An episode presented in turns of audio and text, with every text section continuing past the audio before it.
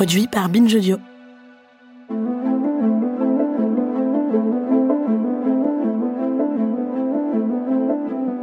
Mes chers amis, je ne sais pas vous, mais moi quand j'ai reçu ma troisième dose, j'ai pensé aux effets secondaires, j'ai pensé que j'avais pas envie de choper cette saleté de Covid, mais j'ai pas trop réalisé combien en fait j'étais privilégiée. En mars 2020, quand cette pandémie a commencé et qu'on applaudissait encore les soignants à 20h, l'Union européenne promettait de faire du vaccin anti-Covid un bien public mondial. Un an et demi plus tard, les États les plus riches vaccinent pendant que les pays les plus pauvres patientent. On est tellement englué dans nos débats internes sur les antivax que Macron veut emmerder qu'on se rend même plus compte, je crois, de ce qui se passe hors de notre pays. La gestion mondiale de la pandémie a tout simplement révélé une hiérarchie dans la valeur des vies. Il y a les gens qu'on sauve et qu'on protège en premier, et puis il y a ceux qu'on sauve et qu'on protège après.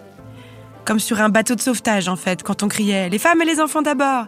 Bah là, c'est les riches et les blancs d'abord, les racisés et les pauvres ensuite. Mike Ryan, le directeur de la branche urgence de l'OMS, a fustigé la faute morale des pays riches, expliquant qu'en stockant des doses de vaccins, c'est comme s'ils distribuaient des gilets de sauvetage à des gens qui en ont déjà, tout en en laissant d'autres se noyer sans aucune aide. Cyril Ramaphosa, le président sud-africain, a plusieurs fois dénoncé cette situation, qu'il qualifie d'apartheid vaccinal. Une centaine de pays, dont l'Inde et l'Afrique du Sud, mènent une campagne pour la levée des brevets sur les vaccins contre le coronavirus. Cela veut dire que tout le monde connaîtrait la recette du vaccin et pourrait le fabriquer. Parce que le vaccin, il est breveté. Cela signifie que seuls ceux qui possèdent ce brevet ont le droit de le fabriquer et de le vendre. Macron s'est d'abord dit en faveur de cette levée des brevets avant de rétropédaler et de promettre des dons de doses via le dispositif COVAX de l'OMS. Joe Biden, lui, y est favorable. Dans le combat Adama, coécrit avec Geoffroy de Laganerie, Assa Traoré explique que le corps racisé est construit comme un corps à disposition. Un corps qui doit quelque chose. Elle écrit Le corps noir n'est même pas considéré.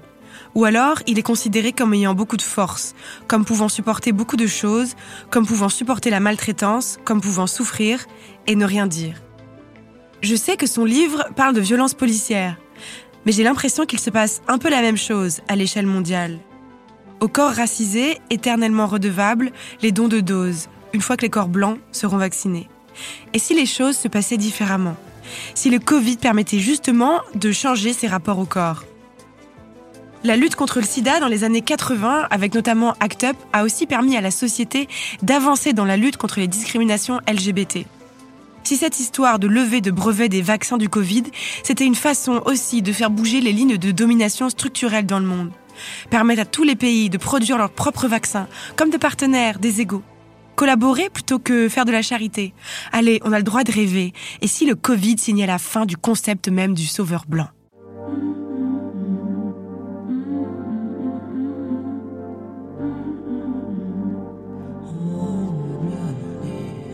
Non mais laissez-moi parler.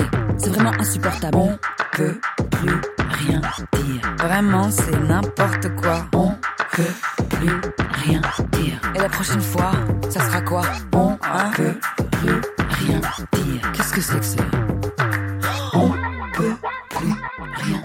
Mes chers amis, c'est un immense honneur de vous accueillir au sein de cette nouvelle édition d'On peut plus rien dire. Nous allons passer la prochaine heure ensemble et je m'en réjouis.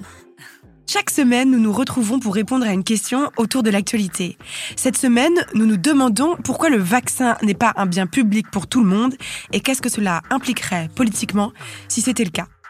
Avec moi pour répondre à ces questions, j'ai la joie de recevoir Sandra Lotte Fernandez, bonjour. Bonjour. Vous êtes responsable de plaidoyer santé chez Oxfam. Et Jérôme Martin, bonjour. Bonjour. Vous êtes cofondateur de l'Observatoire Transparence et Médicaments et ancien président d'ACT UP Paris. Alors, avant qu'on rentre dans le vif du sujet, j'aimerais qu'on mette les choses bien à plat et bien au clair car ce fonctionnement du vaccin et du médicament est compliqué. Jérôme Martin, est-ce que vous pouvez nous expliquer en tout premier lieu qu'est-ce qu'un brevet et pourquoi le vaccin du Covid est breveté? Un brevet, c'est un titre euh, qui donne à son détenteur l'exclusivité euh, de l'exploitation d'un produit. Donc là, en l'occurrence, euh, les vaccins. Il peut y avoir, et c'est souvent le cas, plusieurs brevets sur un même sur un même produit, sur sur un même vaccin. Pourquoi le pourquoi y en a-t-il sur les vaccins comme sur tous les médicaments? C'est parce que c'est le système actuel qui le veut, dans lequel les biens de santé ont été marchandisés et que cette logique marchande passe par la logique des brevets. Est-ce que c'est parce qu'ils ont inventé le vaccin qu'ils ont le brevet? Parce que ce qu'on lit, c'est que la technologie du vaccin, qui est le ARN messager, c'est pas les labos qui l'ont inventé. Alors, le, une des objections à la levée des brevets, c'est effectivement que ça pourrait entraver l'innovation et décourager euh, les industriels à se lancer dans l'investissement. En fait, euh, quand on regarde un petit peu d'où viennent les financements, on se rend compte que l'argent public est massivement partout. Dans la recherche fondamentale, hein, il y a eu 20 milliards aux États-Unis de dollars. mais juste dans le cas de ce vaccin précis, qui a inventé cette technologie? Est-ce que c'est eux? Est-ce qu'ils sont récompensés par le brevet quelque part parce que c'est eux qui l'ont inventé ou est-ce que c'est pas le cas? Alors précisément l'opacité qui entoure toute la chaîne du vaccin empêche de répondre très précisément à cette question. Mais ce qu'on a, c'est qu'on a quand même des informations qui montrent que dans la recherche fondamentale qui a précédé euh, les années 2020, dans l'aide qu'ils ont reçue à partir du premier semestre de 2020, dans l'aide à la production ensuite, dans le système de précommande qui leur permet d'avoir de la trésorerie en avance, l'argent public est massivement partout. Donc pour pouvoir tenir l'objection de euh, pourra plus innover ensuite, il faut que les industriels soient transparents sur les investissements réels qu'ils ont consentis et les aides publiques qu'ils ont reçues. Tout à fait. Sandra Lotte Hernandez, donc vous aussi, vous faites votre organisation Oxfam demande cette levée de brevets. Donc la levée de brevets, ça veut dire que tout le monde pourrait avoir accès à la recette euh, du vaccin du Covid et tout le monde pourrait la répliquer qui peut décider, qui peut dire, bah ok, cette recette elle est pour tout le monde, go. Alors actuellement, ces discussions ont lieu euh, au sein de l'Organisation mondiale du commerce, euh, et c'est précisément euh, des pays émergents et des pays du Sud qui, depuis plus d'un an, demandent la levée des brevets à l'OMC.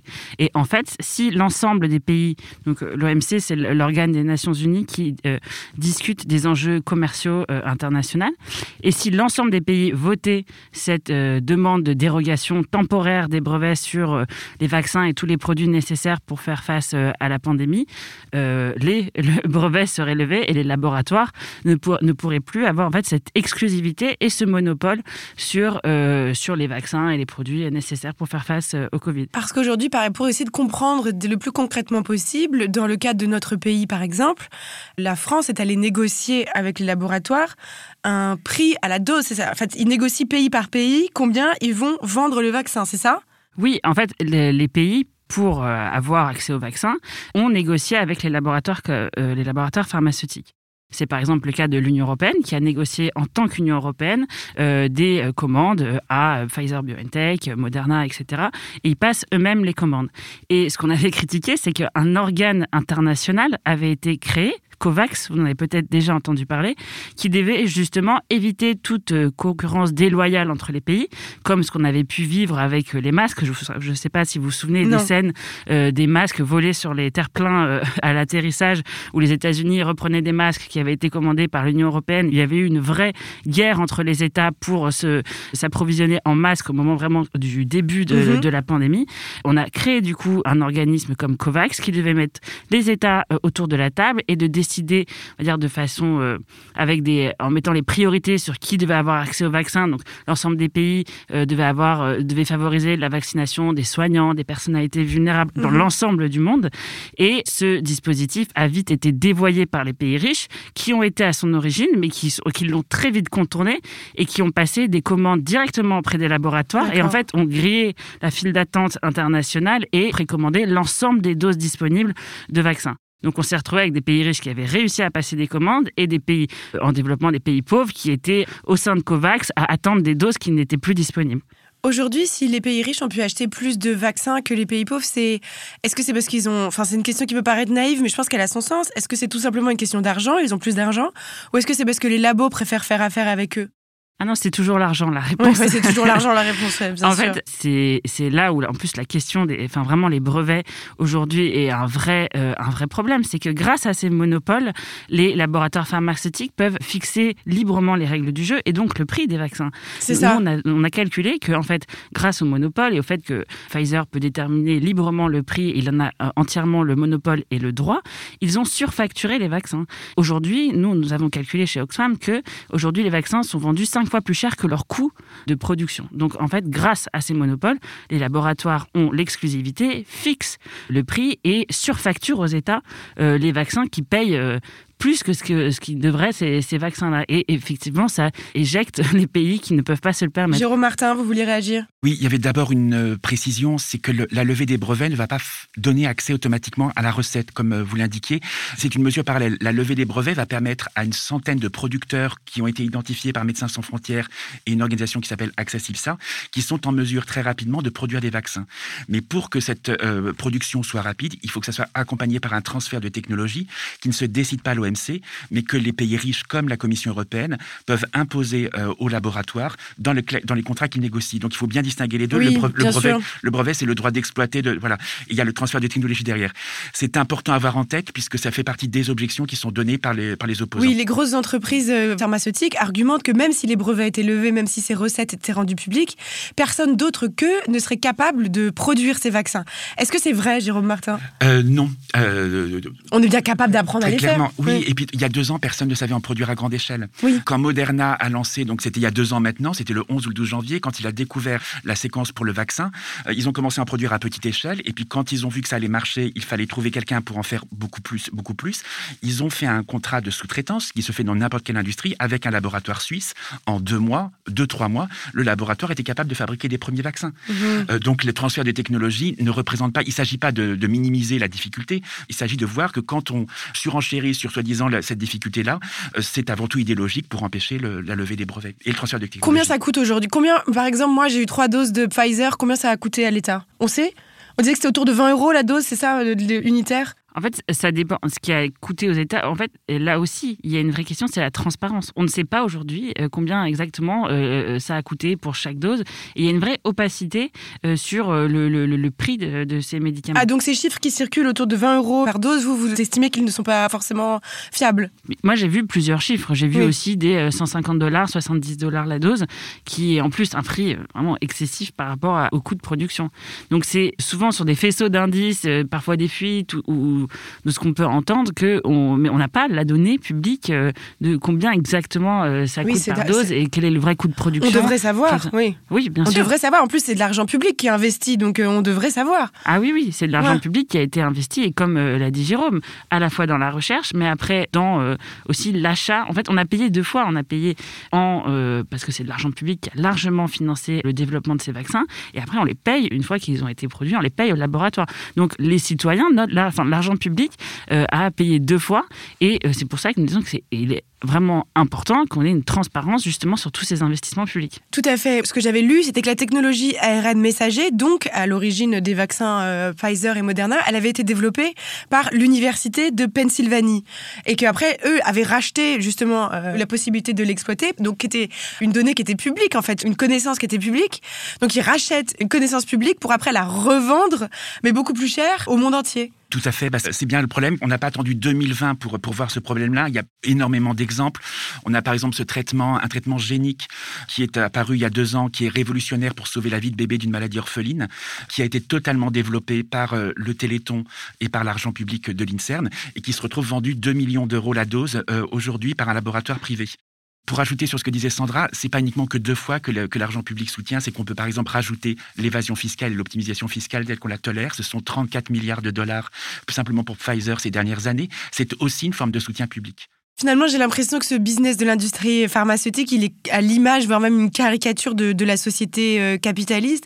C'est une industrie qui gagne pas forcément d'argent en produisant des connaissances, mais en s'accaparant des connaissances qui existent, qu'elle revend ensuite dans une situation de monopole à un prix exorbitant. Ah non, mais c'est très cynique euh, aujourd'hui le combat qu'on mène sur, sur les brevets des vaccins.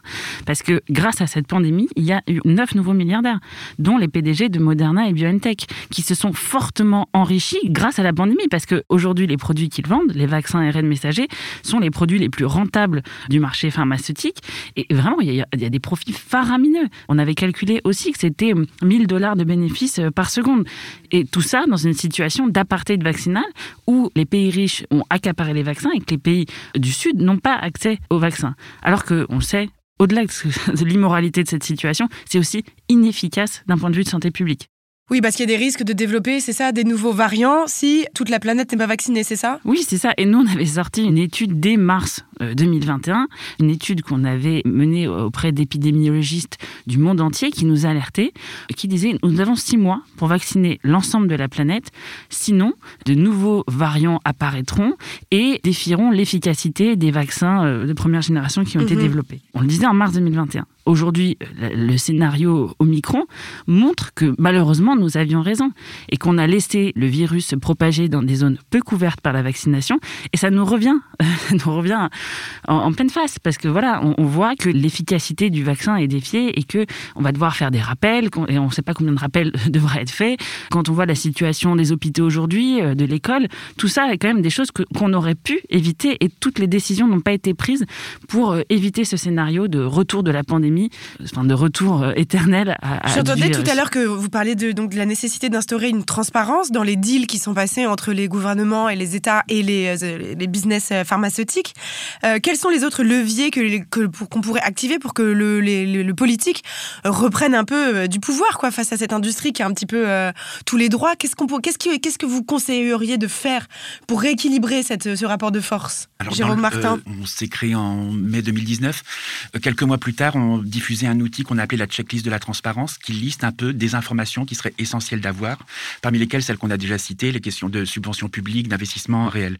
Si déjà on pouvait un peu faire toute la lumière sur, euh, sur, sur ces informations-là, qui sont partielles, qu'on n'arrive pas forcément à avoir, euh, c'est important. Pour se réapproprier la santé publique, il est absolument nécessaire aussi, de, dès la recherche et le développement d'un médicament, de mettre des conditionnalités dans le traitement. En attendant la mise en place de, de production publique, d'un pôle fort, de revenir à quelque chose où le médicament est vraiment hors du circuit euh, marchand et sa production, sa diffusion, sa recherche reviennent au service de tous, les politiques ont la possibilité actuellement, par exemple, de mettre des conditionnalités. Ça veut dire quoi? Je vous donne tant d'argent, euh, à vous Pfizer, à vous Moderna, en échange, vous me donnez euh, toute l'information sur le protocole de recherche, ce qui nous aurait permis dès l'été 2020 de connaître les contraintes logistiques, de savoir qu'il fallait commander des congélateurs à moins 70 degrés ah pour, les, pour les avoir dès décembre, de savoir quels étaient l'intérêt et les limite du vaccin au fur et à mesure des essais, et donc d'avertir la population dès septembre 2020 que non, ça ne limitait pas toujours les infections, euh, que ça limitait les formes graves, et donc de prévenir les questions de méfiance vaccinale, de commencer à travailler sur l'adhésion vaccinale. Ils, ne, ils le savaient,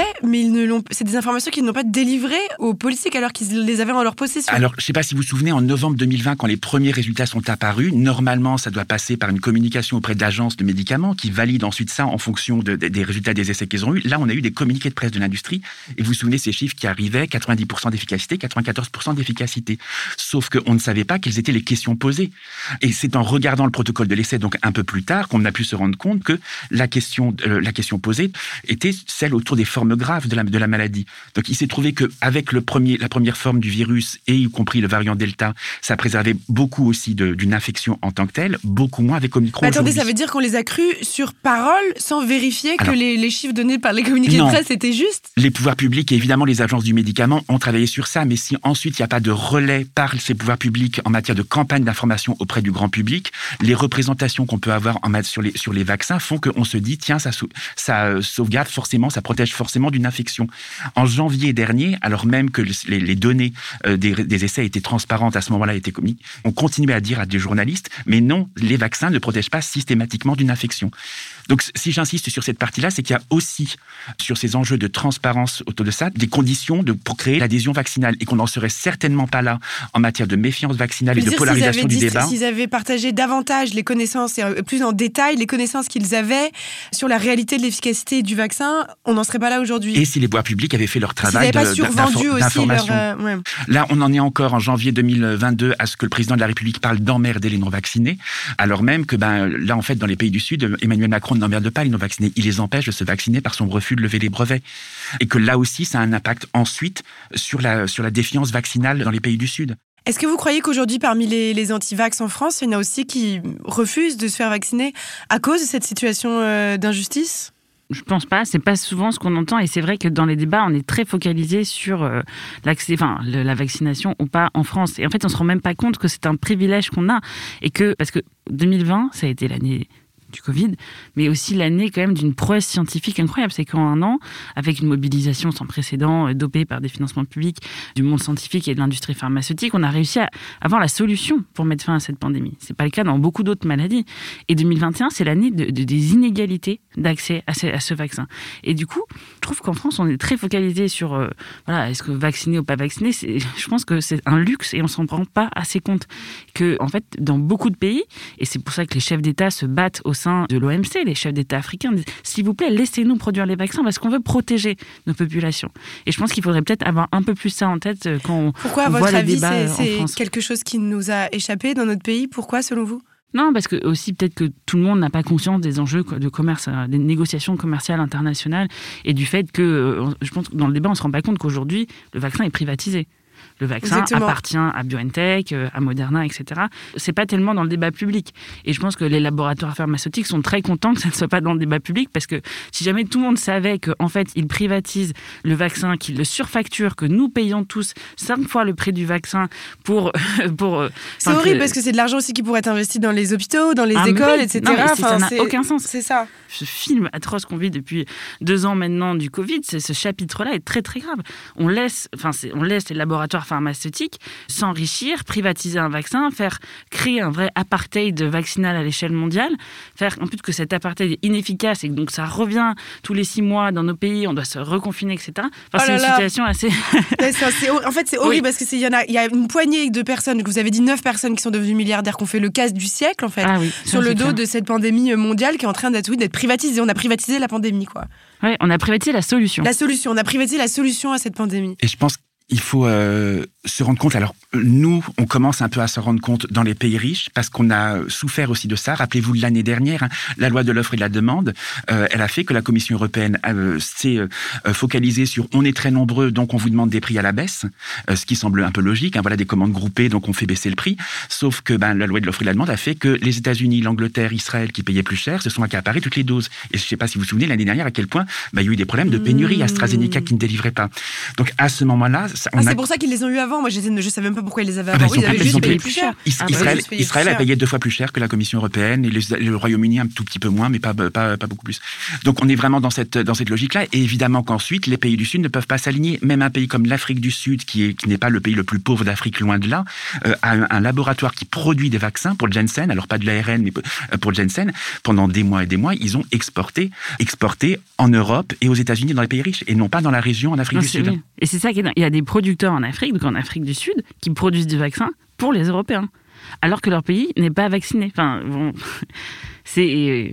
Ouais, j'en reste. En fait, oui, c'est vrai, on est tellement focalisé sur ce débat interne qu'on passe à côté de cette information qui est vraiment scandaleuse, en fait. Scandaleuse. Je suis désolée, je suis contrainte de vous interrompre une toute petite seconde vu qu'on est encore dans une société capitaliste. On va faire une toute petite pause histoire d'écouter cette petite page de publicité minuscule.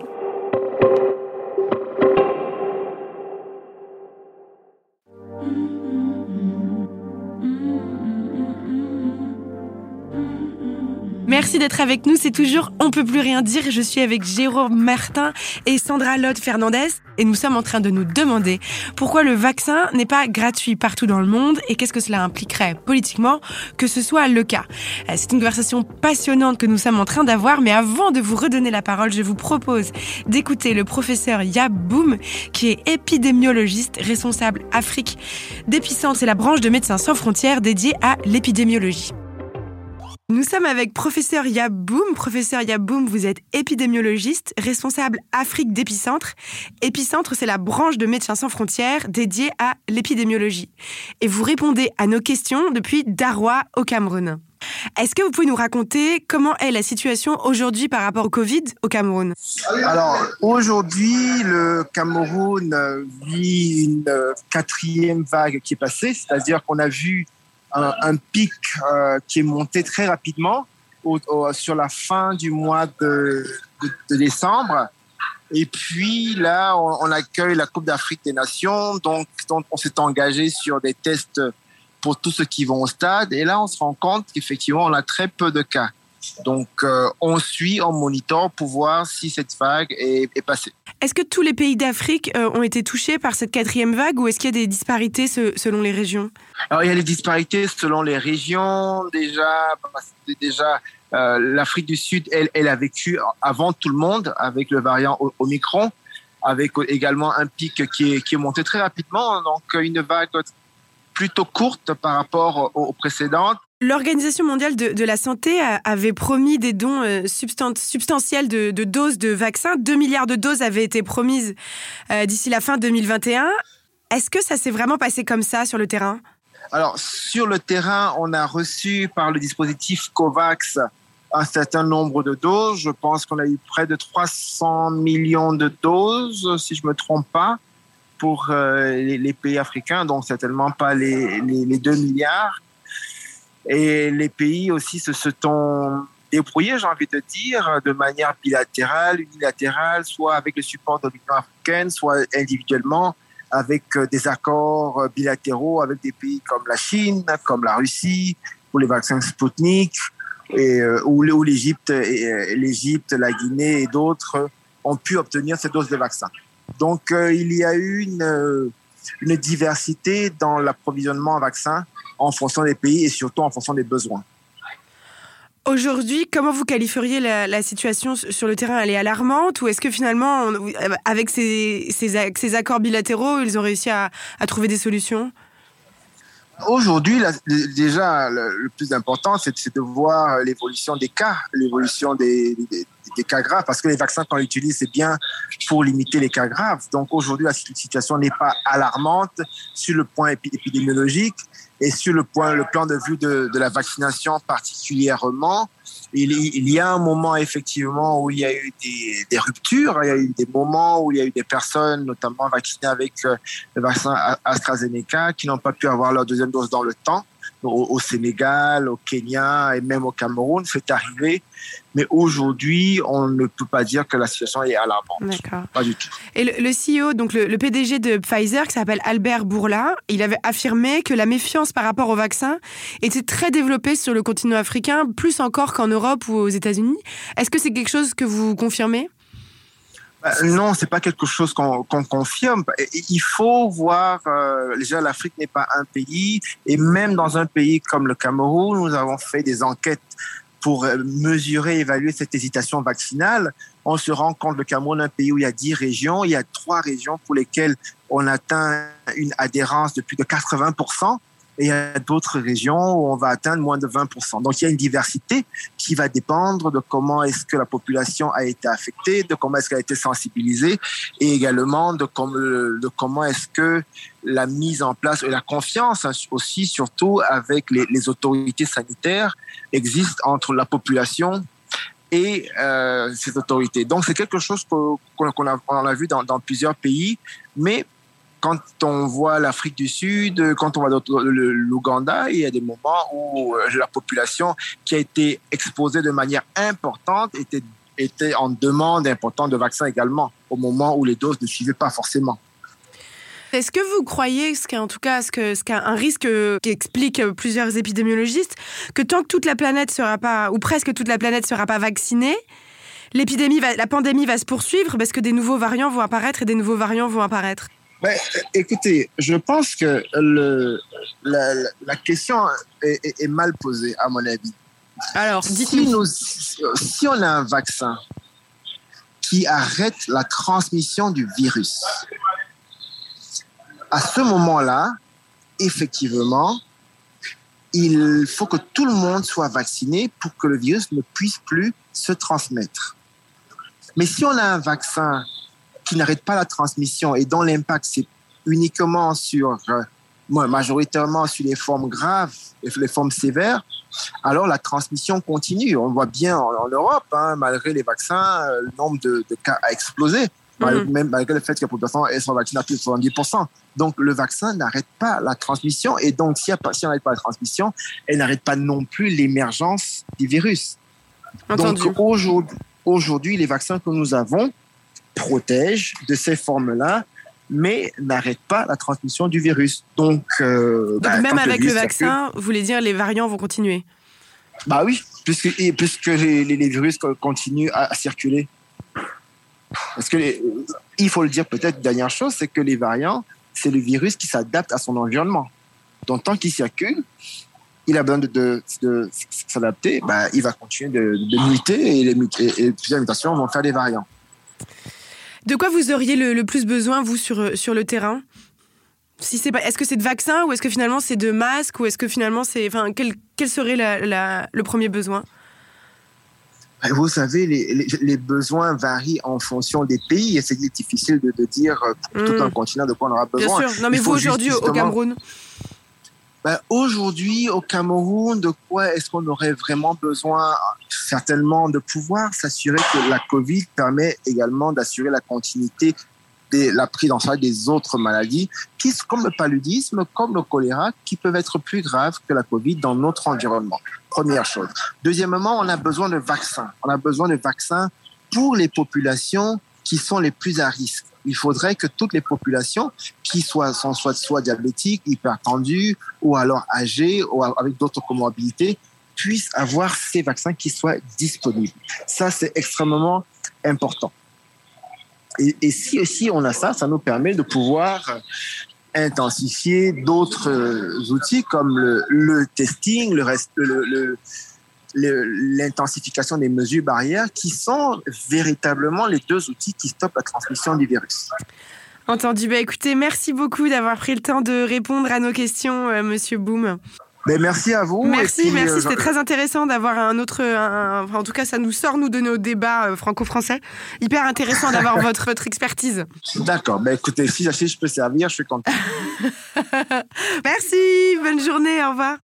Je me retourne vers vous, Sandra Lotte Fernandez.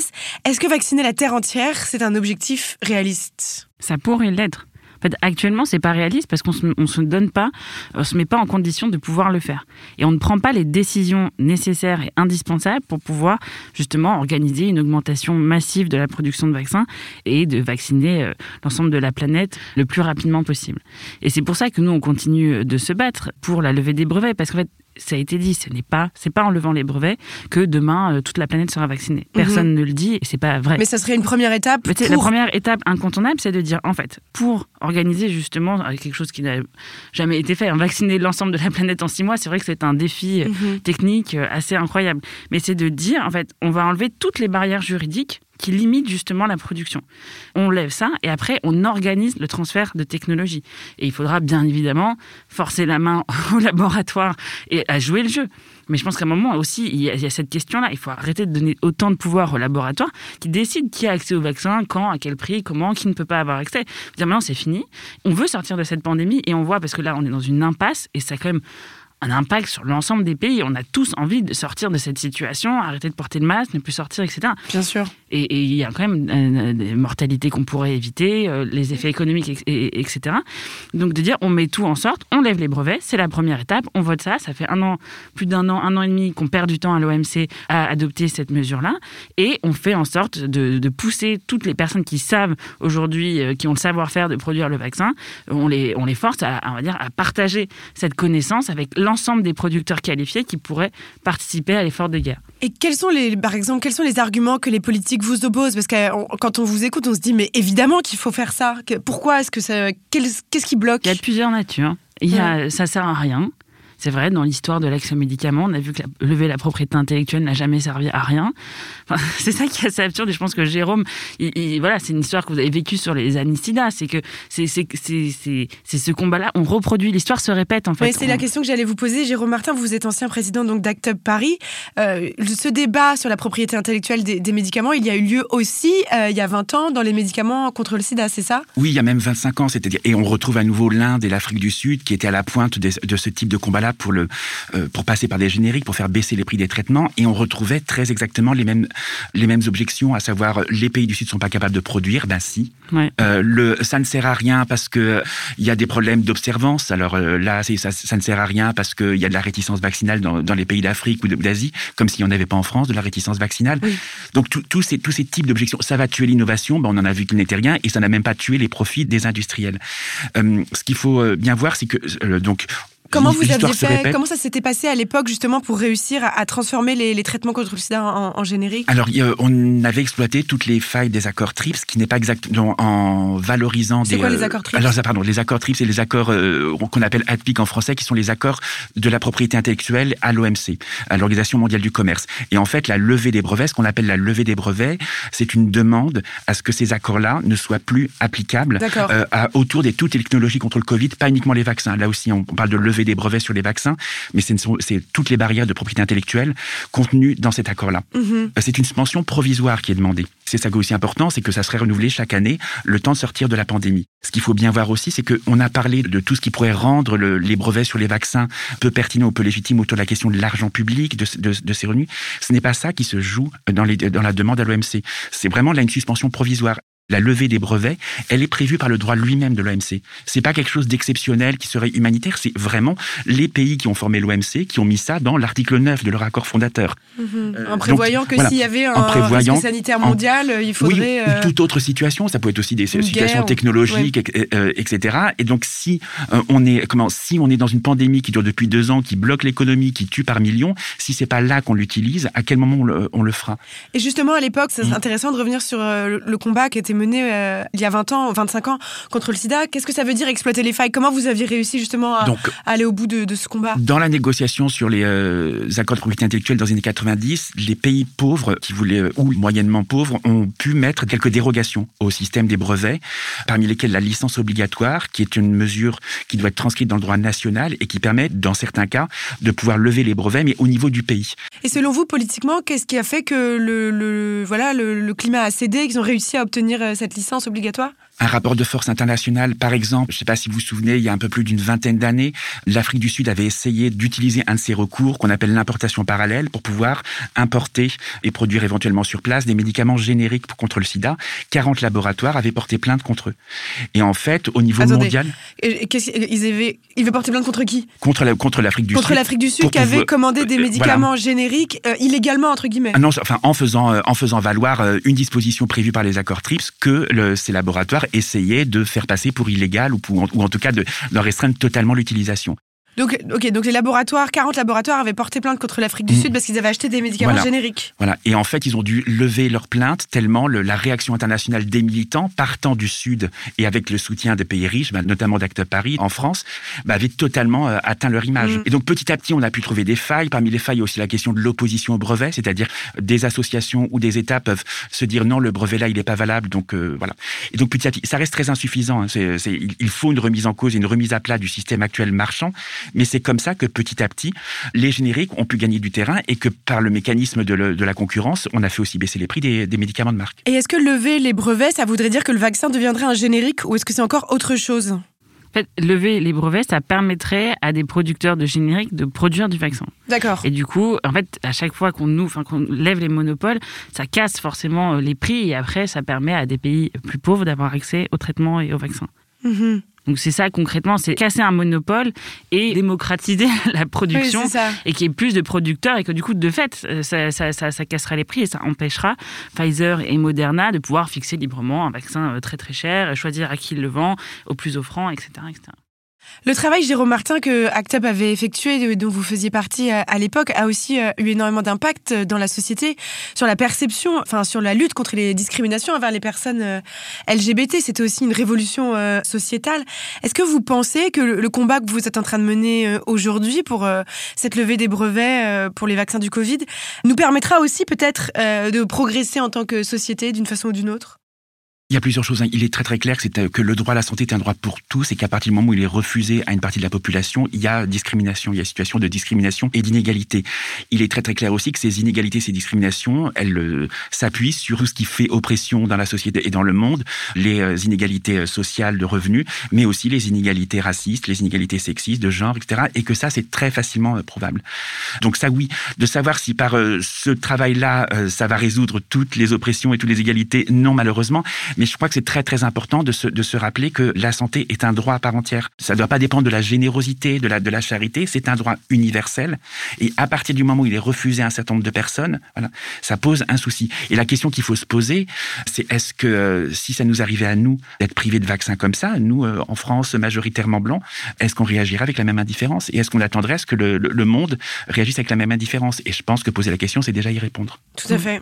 Et ça a mis aussi, j'espère, en lumière en fait le fait qu'on est sur la même planète et que c'est une situation euh, typique où un virus apparaît dans un pays et après en fait on va toute l'humanité entière est frappée et pour en sortir il faut justement protéger l'ensemble de l'humanité. Ça fait peut-être un peu tarte à la crème de dire ça, mais c'est vrai que euh, aujourd'hui ça a mis la lumière sur le fait qu'il y avait des pays qui n'étaient pas prêts à faire face à ce genre de, de pandémie, avec des systèmes de santé beaucoup trop fragiles, avec un accès à la santé euh, beaucoup trop faible et que il faut vraiment, je pense, dans le monde d'après cette pandémie, se dire qu'il faut vraiment faire en sorte que le, les systèmes de santé dans l'ensemble des pays, notamment les pays les plus pauvres, soient renforcés et que vraiment le droit à la santé soit plus une, une réalité.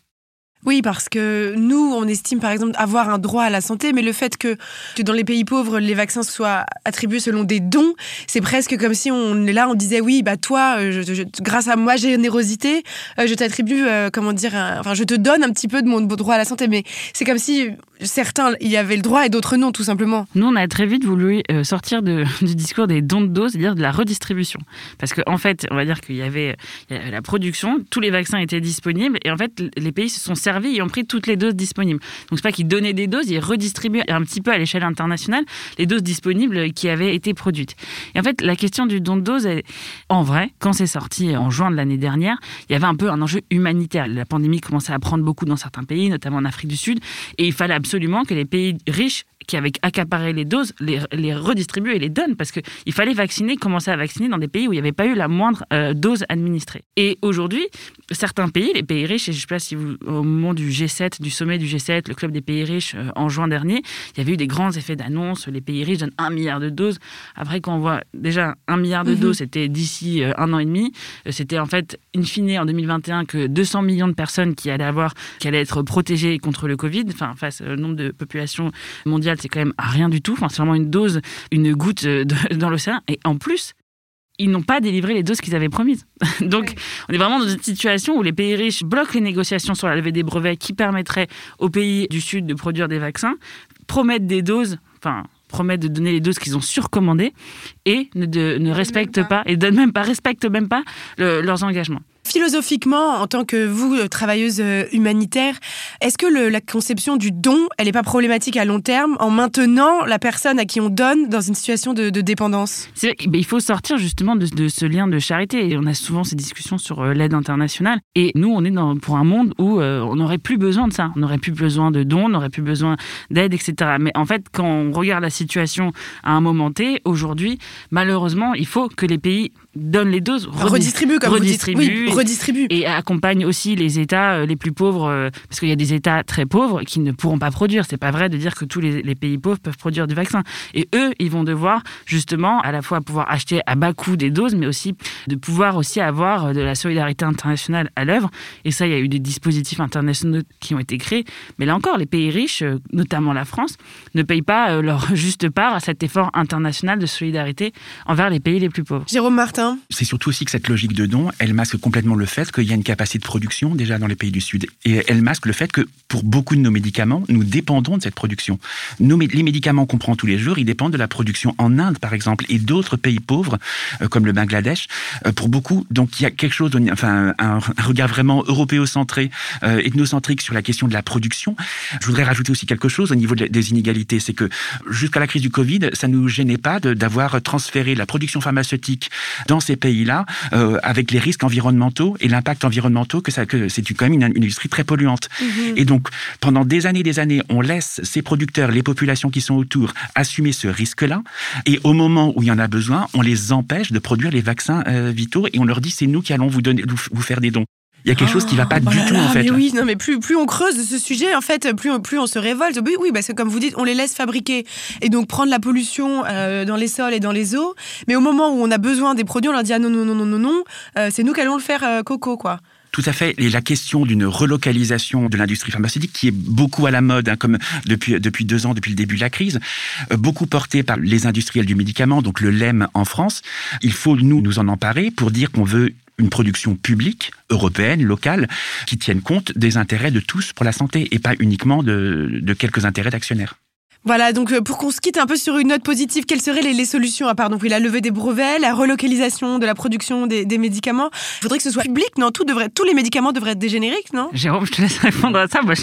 Déjà, pour des raisons d'espérer, euh, je pense qu'en se penchant un peu sur l'histoire de la lutte contre le sida et d'autres pathologies et l'investissement notamment des premiers concernés, les malades, de tous ceux qui les ont soutenus dans la société civile, des militants, montre qu'on y arrive. Et moi, je voudrais leur rendre hommage aussi, hein, de se dire que là, nous, on serait pas là à tenir le discours qu'on vous tient sans les luttes qui ont été faites auparavant pour une fois qu'on peut montrer justement qu'il y a eu un transfert du militantisme du sud vers le nord, c'est, euh, ça me paraît très très important à rappeler. Ensuite, ben, en plus de la transparence à faire sur toute la chaîne du médicament, de cette relocalisation sur le public, il faut réfléchir à quelle forme de production publique on veut. Par exemple, c'est pas nécessairement une, une étatisation de la production qu'on veut.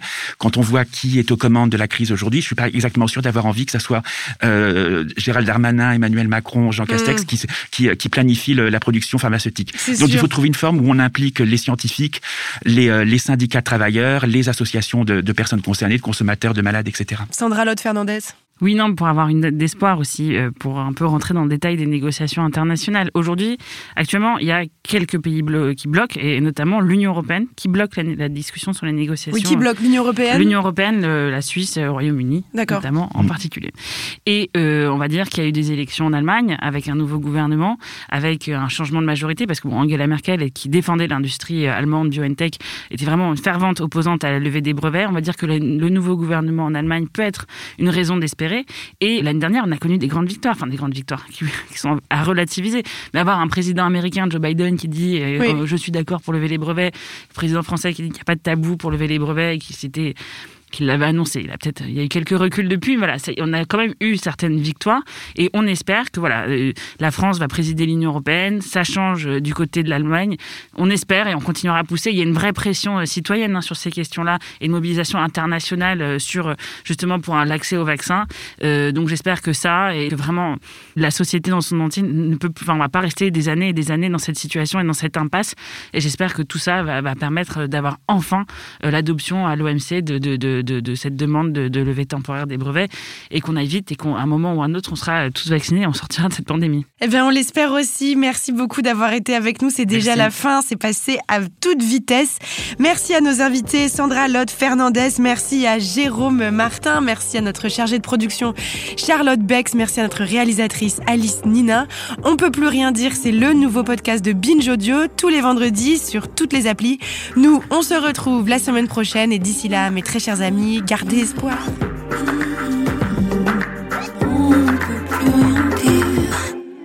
Ah bon